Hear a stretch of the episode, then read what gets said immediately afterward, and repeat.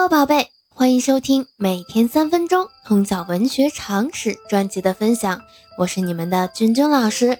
那在昨天的介绍当中呢，君君老师向大家介绍了东晋的大书法家王羲之以及他的代表作品《兰亭集序》。那我们之所以介绍王羲之呀，是因为《兰亭集序》是有入选过教材的，所以我们还是要关注的。那我们今天呢？继续为大家介绍东晋时期的大诗人、散文家，他的作品呢也有多篇入选教材，所以他是我们一定要关注的。这个人呢就是陶渊明。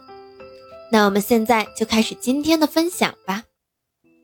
陶渊明，名乾，字渊明，又字元亮，字号五柳先生，私事敬节，世称敬节先生。那我们会发现陶渊明的称号有很多，所以一定要注意啊！随便提到任何一个，我们都能反映出来是陶渊明。他是东晋末至南朝宋初期伟大的诗人、词赋家，曾经任江州祭酒、建威参军、镇军参军、彭泽县令等职。最末一次出仕为彭泽县令，八十多天便弃之而去，从此归隐田园。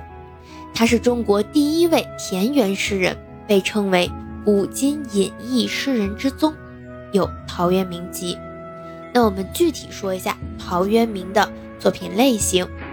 第一类呢是饮酒诗，他是中国文学史上第一个大量写饮酒诗的诗人。他以醉人的语态，或指责是非颠倒、毁誉雷同的上流社会，或反映仕途的险恶。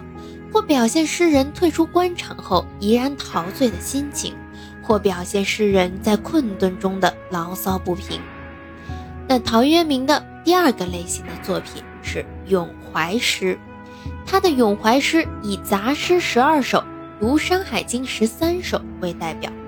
杂诗十二首多表现了自己归隐后有志难成的政治苦闷，抒发了自己。不与世俗同流合污的高洁人格，可见诗人内心无限深广的忧愤情绪。读《山海经》十三首，借吟咏《山海经》中的奇异事物，表达了同样的内容。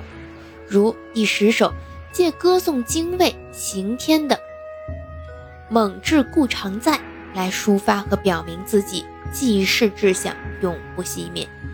陶渊明的第三类作品。田园诗，田园诗的数量最多，成就也最高。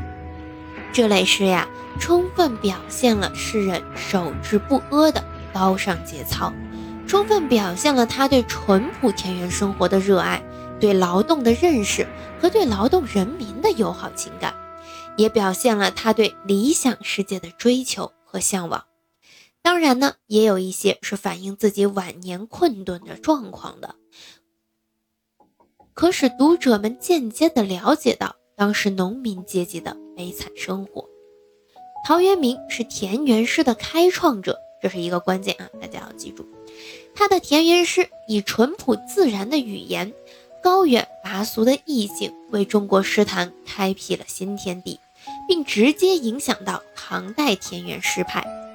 在他的田园诗中，随处可见的是他对污浊现实的厌恶。和对恬静田园生活的热爱，因为有实际劳动经验，所以他的诗中洋溢着劳动者的喜悦，表现出只有劳动者才能感受到的思想感情。比如《归园田居》第三首就是有力的证明，这也正是他的田园诗的进步之处。我们今天要介绍的最后一类作品类型是散文词赋。陶渊明呢，在文学史上的地位和影响有赖于他的散文和词赋，时不下于他的诗歌。特别是《五柳先生传》《桃花源记》和《归去来兮辞》这三篇，最见其性情和思想，也最为著名。《五柳先生传》我们到时候书上会有引用，采用正史纪传体的形式，并不注重描述生平事迹，而注重表现生活情趣。带有自叙情怀的特点，这种写法是陶渊明的首创。他的身上有很多有特点的啊，让我们需要记忆的文学常识，大家听的时候一定把耳朵竖起来。